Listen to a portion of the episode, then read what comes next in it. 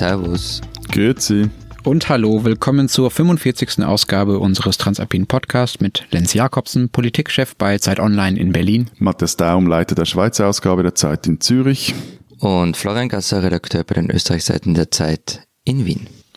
Unsere zwei Themen diese Woche. Wir haben letzte Woche angefangen mit dem, mit der Großbaustelle Gesundheitssysteme. Wie funktionieren sie? Da wollen wir diese Woche weitermachen und vor allen Dingen darüber reden, was eigentlich gerecht ist an diesen Systemen und was vielleicht ungerecht. Und Teil zwei, die Schneekanonen. Ist das eine ökologische Sünde oder eine touristische Notwendigkeit? Ich habe gehört, in den Alpen ist das irgendwie ein wichtiges Thema. Ich habe davon keine Ahnung, aber das muss uns ja nicht abhalten, davon darüber zu reden. Ihr seid dann halt dran. So, vorab noch der Hinweis auf unsere Mailadresse. Sie erreichen uns unter alpen.zeit.de. Erstes Thema, was das gleiche Thema wie letzte Woche ist. Müssen bei euch eigentlich alle Menschen in die gesetzliche Krankenversicherung? Wir haben ja letzte Woche darüber geredet, wie die so funktioniert, was sie so zahlt, wie teuer die so ist, wie sie die Leistungen sind, wie die so aufgebaut ist, was die Unterschiede sind. Es gibt ja in manchen unserer Ländern auch private Krankenversicherungen, oder sind oder sind bei euch alle verpflichtet, in gesetzliche zu gehen? Wie ist das? Ja, also bei uns schon. Ähm, wie schon erwähnt, also du, du kannst dir die Versicherung nicht aussuchen in Österreich. Das ist nach deinem Beschäftigungsverhältnis und wo du bist oder wo du arbeitest, bist du im öffentlichen Dienst oder, oder privat unselbstständig oder selbstständig. Ähm, so kommst du zu der Versicher zu deiner Krankenversicherung. Aber es gibt private Zusatzversicherungen, die dann mehr Leistungen übernehmen. Ähm, also da hast du ein schöneres Zimmer im Krankenhaus, ähm, du kannst zum Wahlarzt gehen, also einem, der keinen Vertrag mit einer der gesetzlichen Versicherungen hat. Äh, wie auch schon eben in der Schweiz herrscht ein Versicherungszwang, also jeder muss äh, Krankenversicherer. Ja. Da musst du nicht so tun, als wäre das eine Besonderheit. Versicherungszwang haben wir auch. Das ist, das ist ganz normal, auch wenn das bei euch nicht so neu ist. Ja, na, ich, ich betone es nur, damit, dass äh, ihr nicht da irgendwelche falschen Vorstellungen erhält, dass wir da in einem paraamerikanischen System leben. und äh, aber weil, also nicht weil, sondern und alle Kranken... Blochercare sozusagen. und alle Krankenkassen sind privat. Und allerdings agieren sie wie alle Player im Gesundheitswesen in einem Markt, der sehr stark vom Staat reguliert wird. Okay, äh, in Deutschland gibt's auch Privatversicherungen, aber das ist ein ganz, ganz merkwürdiges System, was ich auch nicht wirklich verstehe. Ich versuche es euch mal zu erklären. Ähm, es gibt eine Einkommensgrenze. Das heißt, Menschen, die mehr verdienen, dürfen sich privat versichern. Menschen, die weniger verdienen, müssen gesetzlich versichert bleiben. Diese Einkommensgrenze liegt bei 60.750 Euro im Jahr 2019. Ja, also Bruttoeinkommen. Ja, aber jetzt verzeih mal, ich verstehe, ist es eine Gerhard Schröder-Reform gewesen oder was? Also das, nee, das ist schon immer so. Ja, aber das heißt. Klassische soziale Marktwirtschaft, Florian. Irgendwelche Zweifel? Ja, aber warum, also ich, der weniger als diese 60.000 irgendwas verdient, ähm, mhm. dürfte mich in Deutschland nicht privat versichern lassen. Es ist mir Außer, verboten. Außer du bist selbstständig oder Lehrer. Lehrer, Wobei natürlich. man als Lehrer eigentlich auch ganz gut verdient und vielleicht doch drüber kommt. Ja, es ist, also lacht. Ich, ich, ich finde es auch völlig absurd, aber es ist wirklich so. Also, wer weniger als dieses Einkommen verdient, darf in der, muss in der gesetzlichen bleiben. Privat versichern dürfen sich die Leute, die mehr verdienen. Die Leute, die selbstständig sind, also solche schlecht verdienende Menschen wie Anwälte oder Ärzte zum Beispiel. Aber auch alle Beamten sind äh, privat versichert. Und ähm, dazu gehören ja zum Beispiel auch alle Lehrer in Deutschland. So. Nur, nur, also das sind insgesamt ganz kurz aus den Zahlen, das sind acht Millionen Leute in Deutschland, die sich privat versichern dürfen oder anders gesagt, die privat versichert sind, also immerhin zehn Prozent der Bevölkerung. Aber zwei Fragen. Erstens mal, ja, ich habe mir gedacht, dass Sie viele Fragen Ja, ja, ja, ich will dich jetzt auch nicht irgendwie in, in, in, in die äh, unangenehme Rolle eines Gesundheitswesen-Experten drängen, weil er die mir auch unangenehm wäre, wenn du das bei mir machen würdest, wenn es ums schweizerische Gesundheitssystem geht. Aber nee, zwei Fragen. Das heißt aber, die, die privat versichert sind, die sind dann nicht mehr gesetzlich versichert. Nein, also okay, gut, um es doch mal Zweite Frage. Stopp, um es zu konkretisieren, ganz kurz, um es zu konkretisieren. Die müssen sich nicht privat versichern, wenn sie mehr verdienen. Genau, die können wählen, also die können okay. sich auch gesetzlich versichern, wenn okay. sie mehr verdienen. Okay, aber dann zweite Frage. Wieso diese Grenze? Wieso darf ich nicht, sagen wir mal, ich verdiene weniger als 60.000 Euro. In Deutschland, wenn ich das jetzt richtig verstanden das habe, hat er ja schon gesagt, Marktwirtschaft, soziale Marktwirtschaft. Ja, aber, aber ist, wieso schreibt mir der Staat vor, für was ich da meine Kohle ausgebe? Kann ja sein, dass ich der ich ein Deutscher wäre, zum Beispiel nichts mit einem dicken Auto anfangen kann. Das ist schwierig als Deutscher. Aber ähm, wenn ich dann finde, ich will das lieber in Gesundheit investieren, in mein schönes Spitalzimmer, wieso darf ich das nicht? Also ähm, ehrlich gesagt, mir fällt es äh, moralisch, politisch total schwer, das zu erklären und rechtfertigen kann ich es erst recht nicht, weil ich es völlig irre finde. Also ich persönlich bin absolut gegen die Existenz dieses, dieser, dieser Trennlinie, gerade wenn sie bei, bei einer Einkommenshöhe gezogen wird. Ich finde, alle sollten eine gesetzliche Pflichtversicherung, Punkt. So. Aber das nur am Rande.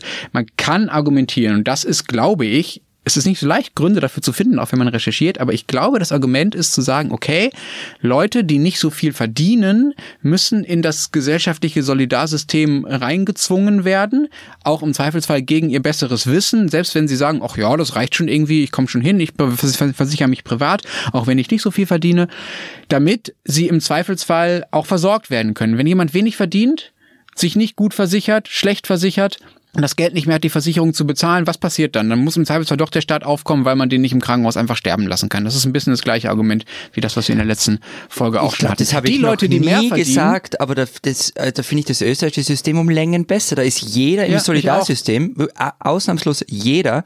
Und wer sich leisten kann und will, kann sich nur irgendwelche Zusatzversicherungen genau. genehmigen. Den, das Argument geht nämlich so weiter, die Leute, die mehr verdienen, also mehr als die 60.000 Euro im Jahr, von denen nimmt der deutsche Staat irgendwie an, dass sie halt schon genug Geld haben, um für alles aufzukommen, was ihnen gesundheitlich so passiert und deshalb müssen sie nicht in das Solidarsystem gesetzliche Krankenversicherung reingezwungen werden.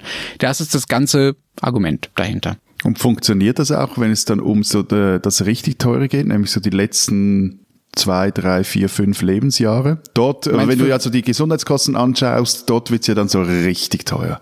Naja, also private Krankenversicherungen sind zumindest in Deutschland ja nicht so angelegt, dass man da irgendwie gar nichts zahlt oder ähm, ist da überhaupt kein, kein Vermögen angespart wird. Natürlich haben auch die ein Umlagesystem. Also natürlich ist es auch bei denen so, dass du da ein Leben lang zahlst, ein Leben lang quasi keine Leistungen in Anspruch nimmst oder nur ab und zu mal bei so Dingen wie Geburt oder wenn dir mal ein Bein brichst. Und wenn dann in den letzten Jahren die Kosten massiv ansteigen, dann nimmst du halt die Leistungen in Anspruch, die du im Laufe deines Lebens eingezahlt hast. Also private Krankenversicherung ist ja auch etwas, was über Jahrzehnte funktioniert und über Umlage. Das heißt, ähm, auch da gibt es einen großen Pot, aus dem man dann am Ende sich bedienen kann. Man muss da nicht plötzlich alles selbst zahlen dann am Ende. Aber man kann natürlich sich für einen Tarif entscheiden, bei dem man mehr selbst zahlen muss als in der gesetzlichen Krankenversicherung und dann wird es halt teurer. Oder man zahlt einen Tarif, nimmt einen Tarif, bei dem man mehr zahlen muss als in der gesetzlichen und dann hat man irgendwann Anspruch auf richtig tolle Leistungen, so Chefarztbehandlung und Einzelzimmer im Krankenhaus und so. Es gibt in Deutschland sogar Geschichten von Ärzten, bei denen Privatpatienten bei der Terminvergabe bevorzugt werden. Die kriegen halt sofort einen Termin. Das sind keine Geschichten, das ist Tatsache. Also ich, ich war mal bei einem Hautarzt. Ja, klar, das meine ich damit. Ich war mal bei einem Hautarzt, wo Leute mit Zusatzversicherung einen eigenen Wartebereich hatten. Fantastisch. Wow, ja. Also ich finde, das ist ein völlig skurriles System und äh, ein Seiteneffekt dieses skurrilen Systems ist ja auch, dass diejenigen, die am besten verdienen, am wenigsten zum, ähm, zum Solidarsystem beitragen müssen. Wenn man mal überlegt, wer wird denn so eher krank, wer leidet so ein bisschen mehr, wer ist so, lebt so ein bisschen gesünder. Ja, man kann glaube ich sagen, die Leute, die besser verdienen, die Leute, die Beamte sind, also relativ harmlose Bürojobs meistens haben oder Lehrer sind, okay, soll anspruchsvoll sein, ähm, oder Selbstständige sind, die Leute denen geht's gesundheitlich in der Regel ein bisschen besser als Leute, die irgendwelche Knochenjobs haben, bei denen sie schlechter verdienen, die vielleicht ein bisschen früher krank werden, äh, die vielleicht mehr chronische Krankheiten haben, die öfter im Krankenhaus landen. So und für diese Leute, die eher am unteren Ende sind und öfter krank sind, da gibt es tatsächlich einen Zusammenhang, muss halt das Solidarsystem zahlen, aber die Lehrer und die Reichen zahlen halt nicht mit ein. Also für diejenigen, die die äh, eher krank sind in der Gesellschaft, äh, ja, die werden ja von den Reichen nicht mitfinanziert Aber in Deutschland. Das finde ich einfach nur asozial. Ehrlich, also, also, alles, was ja. du sagst, leuchtet ein. Es klingt zwar ein bisschen sozialromantisch, aber es macht schon Sinn. Aber noch, äh, wir haben das vergangene Woche schon gehabt, es geht halt an der Realität vorbei. Also zum Beispiel, also warum machen die Leute private Krankenversicherung? Du hast vorher schon gesagt, ähm, Bevorzugung bei der Terminvergabe zum Beispiel. Wenn ich in Österreich zu einem Wahlarzt gehe, dann warte ich nicht lang. Der nimmt sich im Idealfall für mich Zeit und natürlich sind dann die Diagnose und die Behandlung besser. Das kann man schon kritisieren, es ist halt so. In Österreich hat ein Kassenhausarzt rund fünf Minuten Zeit pro Patienten. In Schweden sollen es mhm. übrigens angeblich mehr als 20 Minuten sein. Also da kann ich schon verstehen, dass sich die Leute einfach eine bessere Behandlung organisieren. Das finde ich also, auch völlig okay. Ich finde es auch völlig in Ordnung, dass man für besondere Leistungen besonders zahlen muss. Also eine Pflichtversicherung für alle, eine gesetzliche Krankenversicherung, der alle Mitglied sind, wie das bei euch in Österreich ja der Fall ist, äh, Florian, ähm, muss ja nicht bedeuten, dass man nicht noch Dinge obendrauf machen kann und dass man sich nicht bessere Dinge kaufen kann. Aber ich finde, es muss einen Mindeststandard geben, der von allen, wirklich allen gemeinsam finanziert wird, weil das einfach eine, finde ich, ein politisch wertvoller Gedanke ist, zu sagen, als, als Gesellschaft kümmert man sich darum, dass niemand im Krankenhaus sterben muss. Und dafür zahlen wir alle ein. Ja, also wir kümmern uns um die gemeinsame Gesundheit auf eine Art. Also die Chance im Krankenhaus zu sterben ist doch immer noch relativ groß, weil ähm, man dort halt auch krank ist. Erstens. Zweitens, äh, die Schweiz. Eine Daumsche Weisheit. Nein, aber äh, die, die, die Schweiz beweist ja, dass es auch anders geht. Mhm. Also nochmals. Alles privat, ja, super bloß. Sache.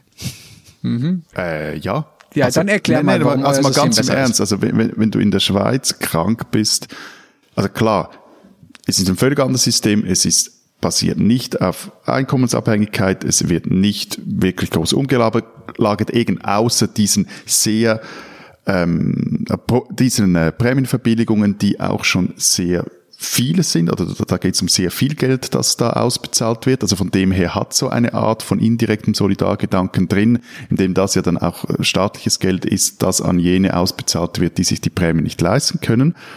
Aber ansonsten funktioniert das eigentlich relativ gut. Also wenn du in der Schweiz immer wieder mal in Kontakt kommst mit dem Gesundheitssystem, das Ding funktioniert halt einfach auch aus einem ganz einfachen Grund, weil hier extrem viel Geld vorhanden ist. Äh, erklär das mal. Warum funktioniert das besser, weil das Geld vorhanden ist? Ja, weil in der Schweiz einfach extrem viel Geld vorhanden ist, weil zum Beispiel auch viel Geld vorhanden ist, auch von Staatsseiten, wie in die, in die Spitäler äh, investiert wird. Die werden ja meistens von staatlichen Stellen, teilweise von privaten, aber häufig von staatlichen Stellen gebaut. Da wird in die Infrastruktur, also in die Bauten investiert, es wird in die Gerätschaften investiert. Wenn du in der Schweiz wirklich stinknormal versichert bist, also Grundversicherung, niedrige Franchise, keine Zusatzversicherung etc. und du hast wirklich etwas Arges. Also eine, nicht einfach irgendein Bobochen, sondern äh, eine chronische Krankheit, eine etwas seltenere Krankheit oder ein schlimmer Unfall etc. Da kommst du hier in den Genuss von Top-Medizin. Und am Schluss bist, verarmst du dabei nicht. Also das ist ja vor allem das Problem, dass die, die Leute dann einfach keine Kohle mehr haben, weil sie sich nicht leisten können. Und ist dem ja ist nicht, nicht so. Äh, hä? Ist ja bei uns nee, nee, nicht ich, anders. Ich, nee, ich will nur einfach mal sagen, dass es hierzulande sehr gut funktioniert und vor allem halt auch diese Diskussion darüber, dass es immer teurer wird, ich meine, die wird seit Jahren, Jahrzehnten geführt. Einerseits ist meine These, wir sind so etwas an einer Grenze angelangt, an dem das wirklich auch politisch ähm, äh, Zündstoff gibt. Nächster Herbst sind Wahlen, wie gesagt, oder wie auch schon erwähnt, und ähm, das sind die Krankenkassenprämien jetzt für fast alle großen Parteien ein wichtiges Thema. Jeder versucht da irgendwie äh, dieses System etwas zu reformieren, zu schauen, dass das etwas günstiger wird. Gleichzeitig muss man aber auch sagen, der, der Leidensdruck ist halt immer noch nicht sehr hoch. Oder andersrum gesagt, für was würdet ihr euer, euren letzten Eurocent ausgeben? Da ist halt die eigene Gesundheit recht weit oben in de, dieser Prioritätenliste. Ja, aber, aber zwei, zwei Sachen verstehe ich nicht. Also erstens irgendwie zu sagen, ja, man gibt immer sein Geld für die Gesundheit aus, okay, aber irgendwann kann man natürlich in ein schlecht funktionierenden Gesundheitssystem wie in den USA zum Beispiel an die Situation kommen, dass du halt einfach das Geld nicht mehr hast, um irgendwelche OPs zu bezahlen. So, also das muss man auch mal sagen, ist natürlich eine Notsituation, über die wir in unseren Ländern zum Glück nicht reden. Aber, da, ja? eben, aber das, ich meine jetzt das völlig anders. Ich meine ich jetzt auch total nicht zynisch oder, oder so, sondern wenn du von der politischen Priorität, oder die, die Prioritätenliste auch des Wählers oder der Wählerin anschaust. Und was ist dir am Schluss wichtig? Ich glaube halt, da ist den Leuten bis zu einem gewissen Grad dann auch wurscht, ob sie jetzt nochmals etwas mehr für ihre Krankenkassenprämien zahlen, weil sie sich überlegen, wenn es hart auf hart geht, ist für mich wichtig, dass ich gleich einen Termin beim Hausarzt habe, gleich einen Kinderarzt in der Nähe habe. Wenn ich ins Spital will, will ich die bestmögliche Behandlung für mich haben.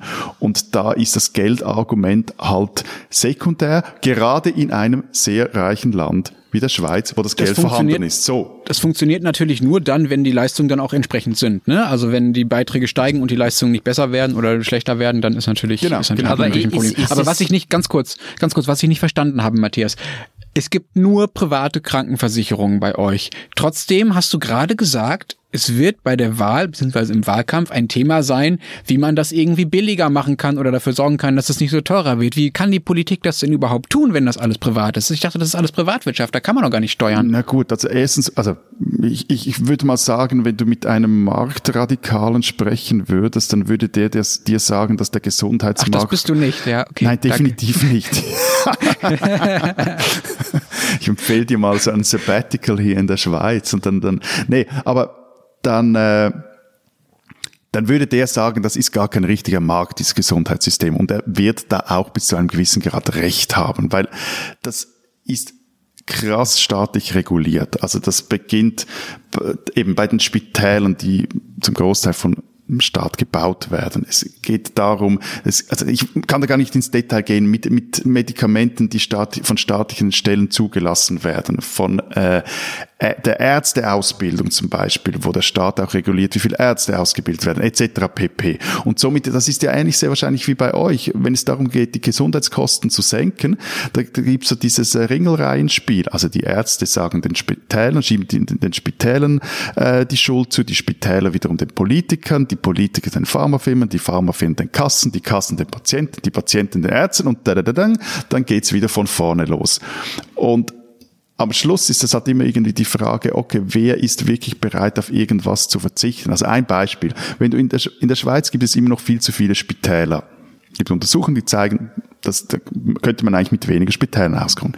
Jetzt wollen aber die Patienten halt nicht so lange ins Spital reisen. Äh, man will auch den das, den Blinddarm im Regionalspital oder im Spital in der Region sich entfernen lassen können. Es gibt so ein, ein, ein Bon mot, dass wenn du als Gesundheitsdirektorin oder Direktor in der Schweiz sicher nicht wiedergewählt werden willst, dann schließt du am besten mal ein paar Spitäler in deinem Kanton. Weil das da wehren sich gleich alle dagegen. Also und solange solche Dinge nur so schwer möglich sind, stellt sich halt wirklich die Frage, ist man mhm. überhaupt bereit dazu, das System zu reformieren? Oder muss man nicht einfach sagen, hey, okay, es kostet jetzt sau viel, es ist richtig teuer, es ist auch teilweise ineffizient, aber das ist es uns bis zu einem gewissen Grad halt mal wert. Das ist interessant. Das ist bei uns übrigens anders. Ne? Also bei uns äh, sind sehr viele Krankenhäuser im Privatunternehmenbesitz und die machen die halt zu und auf, wie sie wollen. Und dann gibt's halt irgendwann einfach irgendwo keins mehr oder bestimmte Stationen gibt es nicht mehr. Es gibt Regionen, in denen gibt es keine Geburtsstationen mehr. Da muss man erstmal ein paar Stunden fahren oder sagen wir mal ein, zwei Stunden fahren, bis man irgendwo ist, wo man sein Kind kriegen kann. Also da äh, ist die Schweiz, sagen wir mal, ähm, geradezu planwirtschaftlicher als Deutschland. Ja, wie, wie in, in manchen solchen Fragen haben wir ja auch schon mal äh, darüber diskutiert, aber über den ganzen Service Public, wo, wo bei uns unterm Strich dann sehr viel mehr Staat drin steckt wie bei euch. Hm, okay, aber äh, du hast schon von den politischen Diskussionen darüber gesprochen, äh, Matthias. Äh, wie ist das denn bei euch, äh, Florian? Ist bei euch die Gesundheitspolitik irgendwie ein, ein Aufregerthema im politischen? Spielt das irgendeine Rolle oder ist es so, ja, ja, geht halt Geld weg, brauchen wir alle, müssen wir alle Geld für ausgeben, wissen wir ja, so wie Matthias das beschrieben hat? Ist oder Katastrophe. Ist Nein, es ist Katastrophe. Okay und, und hochpolitisiert. Also, ich, ich habe so ein bisschen das Gefühl, man kann als Journalist auch gar nicht normal darüber berichten. Also es ist das Gesundheitssystem bei uns, ich habe schon über diesen Föderalismus geredet, über den massiven, es ist so verwinkelt und kompliziert, dass keiner durchblickt. Oder die wenigsten. Ich habe jetzt zum Beispiel mal gerade eine Auflistung irgendwo gesehen, wohin man gehen kann, wenn man Halsschmerzen hat. Man hat 14 Möglichkeiten. Vom Hausarzt bis zur Ambulanz über Primärversorgungszentren und so weiter. Ähm, dazu kommen 21, 21 verschiedene Sozialversicherungsträger für ein Land, das kleiner ist als Bayern. Und eben dann gibt's die, die Feinheiten mit den unterschiedlichen Leistungen, das habe ich ja schon erzählt. Also das Ding gehört einfach reformiert. Und ähm, jede Regierung hat das bislang zwar versucht, aber dann auch versemmelt. Die jetzige Regierung ist da dran und zwar wirklich mit dem Rambock und hat verkündet, dass aus den 21 äh, Versicherungen sollen fünf werden. Es war vergangenes Jahr, ich glaube irgendwann im Mai. Und ich dachte mir, als es verkündet wurde, wow, also die meinen das jetzt wirklich ernst, die gehen auch diese, diese föderalistischen Strukturen an, die kein Mensch in der Form braucht. Und ich habe dann einen Text dazu geschrieben, ähm, in dem ich das hervorgehoben habe und bist du deppert. Also die Rückmeldungen waren so, ich sei ein PR-Mann dieser schwarz-blauen Bundesregierung. Ich, weißt du, ich. und das war noch eine der harmloseren Mails, die ich gekriegt habe. Also, und by the way, inzwischen ist es wohl so, dass die Reform eher ein Murks wird und nicht viel mehr als eine hübsche Türschildreform. Also es ist extrem politisch, äh, aus allen Gründen, die ihr genannt habt. Man gibt das Geld für die, für die Gesundheit aus. Ähm, und man hat so das Gefühl in Österreich, dass man aber für das Geld, das man ausgibt, irgendwie nicht oder nicht mehr diese Leistung zurückbekommt, die man gern hätte. Nur noch eine, eine ein Zahlenvergleich, um sich vor Augen zu führen, dass es halt in der Schweiz wirklich um sehr viel Geld gibt, geht und eigentlich, wenn man sich die Zahlen anschaut, äh, es durchaus einen Grund gibt, dass das ein politisches heißes Eisen ist. Also seit 1996, als die obligatorische Krankenversicherung eingeführt worden, sind die Prämien fünfmal so schnell gestiegen wie die Löhne und die Gesundheitskosten sind doppelt so schnell gewachsen wie das Bruttoinlandprodukt. Also die, die Krankenkassenprämien fressen immer einen größeren Teil des Einkommens weg. Es ist also nicht, das ist wirklich ein Ding, das die Leute und die Wählerinnen und Wähler am Schluss dann auch im eigenen Portemonnaie sehr stark spüren, sehr viel stärker stärker zum Beispiel als die meisten die Steuerbelastung äh, spüren. Von dem her gibt es da durchaus Gründe, dass das jetzt zu einem politischen Thema und auch zu einem, vor allem einem Wahlkampfthema gemacht wird. Aber eben, ob das irgendwas bringt und sich was ändert, ich glaube es nicht. Diesen Schweizer sollten Sie kennen. Mein Schweizer, den man kennen sollte, passt gut zum Thema Gesundheit. Er ist nämlich längst tot. Der Schriftsteller Kurt Guggenheim wurde am 14. Januar 1896 in Zürich geboren und starb eben da am 5. Dezember 1983. Wieso ich von ihm erzähle? Weil im vergangenen Jahr sein Opus Magnum Alles in allem in einer Neuauflage erschien und die über 1000 Seiten dicke Tetralogie mit wunderbaren Schabkartonbildern von Hannes Binder seit Weihnachten neben meinem Bett liegt. Guggenheim, der aus einer jüdischen Kaufmannsfamilie stammte, beschreibt in alles in allem den Wandel der Stadt Zürich zwischen 1900 und 1945. Alles in allem ist der große Zürich-Roman, der zeigt, was passiert, wenn eine Stadt förmlich explodiert und über sich hinauswächst. Die Parallelen zu den Boomjahren seit der Jahrtausendwende, die wir zurzeit erleben, sind also unüberlesbar dazu und vor allem auch zeigt er sehr schön, wie sich das jüdische Milieu in Zürich entwickelt hat und welchen Teil es zur Geschichte der Stadt beigetragen hat. Kurt Guggenheim, ein Schweizer und ein Autor, den man kennen sollte.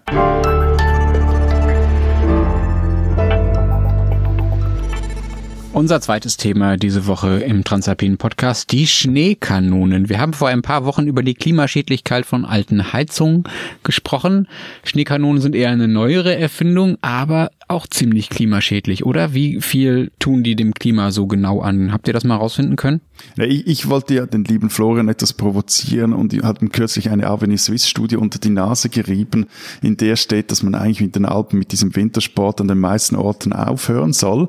Und er als großer, er ist ja eigentlich nicht ein, ein, äh, ein, ein äh, blau-schwarzer Chefideologe, sondern eigentlich ist er ja ein, ein Pressesprecher der alpenländischen Tourismusindustrie. Auf jeden Fall geht er immer auf die Hinterbeine, wenn ich den Alpentourismus auch nur halbwegs etwas kritisiere. Und er wollte jetzt unbedingt über Kunstschnee diskutieren und über Schneekanonen. Also bitte, Florian, deine Verteidigung des Kunstschnees, go. Entschuldige, ich habe nicht aufpasst. Ich, ich habe gerade alles in Alben vom Guggenheim nachgegoogelt und beschlossen, dass ich das lesen werde. Ähm, wo, wo sind wir? Ja, kannst du ja dann auf deiner Alphütte mit Blick auf den Kunstschnee machen. Kostet aber 44 Euro das Teil, aber schaut gut aus. Also, Kunstschnee. Ähm, ja, ja, super Sache. Ich bin ja grundsätzlich dem Kunstschnee oder wie es etwas euphemistisch heißt, dem technisch erzeugten Schnee gegenüber gar nicht so negativ eingestellt. Aber vorweg ein paar Dinge auch, um dem Matthias ein bisschen den Wind aus dem Segeln zu nehmen. Dass der irgendwie umwelt- oder klimafreundlich sei, da braucht man gar nicht drum herum reden. Also das, diese Schneekanonen sind gigantische Stromfresser, auch wenn es in den vergangenen Jahren um einiges besser geworden ist. Trotzdem selbst die allerfreundlichste, allerfreundlichste Statistik, nämlich jene der Wirtschaftskammer, rechnet vor, dass pro beschneitem Hektar 15.000 Kilowattstunden notwendig sind. Und dazu muss man wissen, 17.000 Hektar Piste werden in Österreich beschneit, also da kommen riesige Summen zusammen. Dazu verbrauchen die Kanonen unglaublich viel Wasser, was in trockeneren Regionen durchaus zu Verteilungskämpfen irgendwann führen kann und jetzt schon dazu führt, dass man dass mitten auf den Bergen riesige Speicherseen angelegt werden. Und zu guter Letzt bringt der Kunstschnee auch das Ökosystem durcheinander. Er bleibt nämlich länger liegen als der natürliche Schnee und hat eine etwas andere Konsistenz. Ähm, unter der natürlichen Schneedecke kommt es kaum zu Bodenfrost, unter einer Skipiste mit Kunstschnee hingegen schon. Das führt zu Sauerstoffmangel, da Kunstschnee nur sehr langsam abbaut. Das Ergebnis. Entschuldigung, ähm, was tut der, der Kunstschnee? Schmelzen, Schmelzen. weg. weg Ah, okay. ja, und das Ergebnis ist halt dann drunter meist eine verfaulte Vegetation. Also unterm Strich, ich halte Kunstschnee für den Wintertourismus zwar für überlebenswichtig, wirklich schonend ist er aber nicht. Okay, also du lässt deine Landschaft lieber verfaulen, damit man im Winter drüber fahren kann. Mhm. Äh, wie Ja. schlimm ist es denn? Ja, na doch, also das hast du gerade gesagt. Gibt es denn gibt's Zahlen dazu, wie schlimm es ist? Also wie, wie viele Schneekanonen stehen so bei euch in Österreich rum? Wie viel Wasser wird so verbraucht? Im Moment, Wie- äh, nicht vorher, das heißt die Beleidigung und dann eine Frage nachschieben, dass man da nicht äh, darauf antworten kann. Also zum ersten nein, ich finde nicht, dass man die Landschaft verkommen lassen soll für den Kunstschnee, für den Tourismus. Man sollte sich überlegen, in, in welchen Gebieten man das will und dort kann man es dann auch zulassen, in welche Gebieten man es nicht will. Die Frage ist, ob man wirklich diese flächendeckende Beschneiung, aber auch die flächendeckende, den flächendeckenden Wintertourismus noch braucht. Also du würdest sozusagen äh, Zonen definieren, in denen du sagst, okay, da ist jetzt die Vegetation auch egal, da machen wir jetzt Tourismus-Hotspots draus und alle anderen, in allen anderen Regionen kann dafür die Wiese aufatmen Äh, sozusagen. Das ist jetzt eine völlig äh, andere Diskussion, aber ich finde den Vorschlag, den es gibt, zu sagen, ähm, wir mag, also andersrum. Menschen entscheiden sich dorthin in Skiurlaub zu fahren, wo es viele Pistenkilometer gibt. Das ist einfach so. Warum auch immer, es entspricht jeglicher Logik, weil man eh nicht alle fahren kann, aber sie fahren in große Ressorts, ähm, zum Beispiel an Arlberg und so weiter. Das heißt, brauche ich die ganzen kleinen Skigebiete noch? Nein, die brauche ich nicht. Die kann man ruhig zumachen. Zumindest einen großen Teil davon. Und dann habe ich diese riesigen Gebiete, da kann man sagen, die kriegen dann den Status von so einer Art Industriezone und da sind solche Dinge erlaubt. Woanders sind sie halt dann nicht mehr erlaubt. So, das ist das Erste. Und das andere zu den Zahlen, es ist wahnsinnig schwierig, weil man diese Rechnung anstellen kann, wie man möchte, um auf ein gewünschtes Ergebnis zu kommen. Also 2008 waren etwa auf der Hälfte aller Pisten bei uns Kunstschnee, mittlerweile sind 70 Prozent.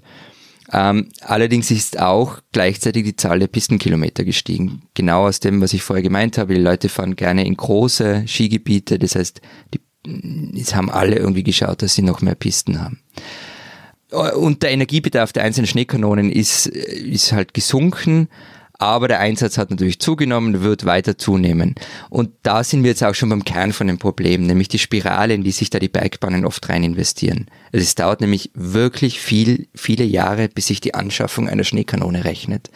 Das heißt, du gibst enorme Summen aus, fängst an zu beschneiden, dann kommt noch ein schneeärmerer Winter, du investierst noch einmal mehr und so weiter. Und da kommt man nicht mehr raus. Und das, obwohl natürlich jeder weiß, dass Skigebiete, die unter 1000 Höhenmeter liegen, die haben sowieso keine Zukunft. Also die könnten zusperren. Ich, ich mag ja den Florian sehr, aber was mich jetzt wirklich nicht erschließt, ist, wieso kamst du einfach eigentlich auf die Idee, über Schneekanonen streiten zu wollen, wenn du ja eigentlich meine Meinung vertrittst, dass sie unökologische, energiefressende Investitionsmonster sind, die sich nie und nimmer rentieren? Es geht immer ums Framing. Es geht immer ums Framing. Man kann es so sagen wie du. Man kann aber auch sagen, ohne Schneekanone gibt es den Wintertourismus nicht mehr in der Form. Ja, das ist ja das, was jetzt hier, jetzt kamen die letzten Tage gerade so die ersten Berichte wieder raus, wie der Saisonauftakt war in den Alpen hier und anscheinend war der sehr gut, vor allem in den großen Gebieten. Und auch da wird ja dann immer wieder diskutiert, Sch- Kunstschnee, ja, nein, sind in der Schweiz etwa 50 Prozent der Pisten, die beschneit werden, auch in höheren Lagen. Und ein Argument der Touristiker ist ja, dass sie ohne künstliche Beschneiung gar nicht mehr überleben könnten und zwar auch, weil die, die Touristen so früh in der, oder schon früh in der Saison perfekte Pisten haben wollen und Genau. schon ja gut, aber da ist halt einfach immer wieder auch so die, die Frage mit dem Angebot und der Nachfrage, was äh, suggerierst du deinen Kunden, was sie haben können, egal wie das Wetter ist und was äh, ist dann wirklich ein Wunsch von denen. Also ich finde das äh, eben, Ja, aber wenn es äh, Wunsch von denen ist, dann fahren sie halt nächstes Jahr woanders hin. Also das, ja.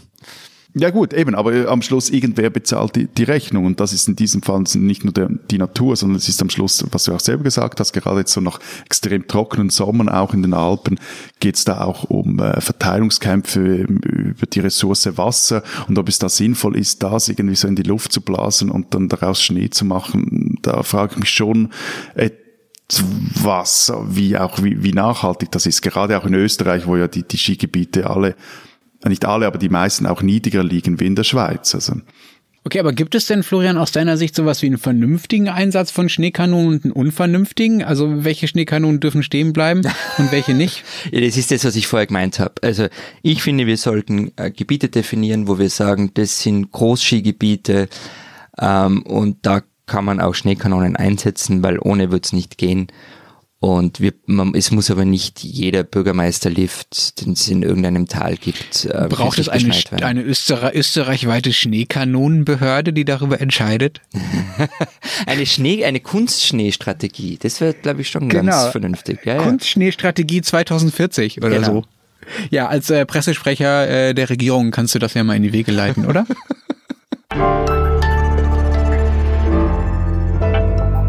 Die spinnen, die Österreicher dass rechte Parteien gerne danach rufen, unliebsame Elemente wegzusperren, das ist nicht neu. Straftäter sollen möglich ins Gefängnis und Asylbewerber in Zentren irgendwo in der tiefsten Provinz. Die österreichische FPÖ liegt da voll im Trend. Zum Beispiel der freiheitliche Wiener Vizebürgermeister Dominik Nepp. Er hat weitergesucht und wurde fündig. Problemschüler, so sein Vorschlag, sollen künftig ins Erziehungslager. Suspendierung von der Schule seien für die doch nur eine Belohnung, meinte er, und er will sie deshalb in Camps stecken. Ob der Burschenschafter Nepp das ernst meint oder einfach nur nach ein wenig Aufmerksamkeit schreit, das haben wir leider noch nicht herausgefunden. So oder so, ihr Österreicher, ihr spinnt doch.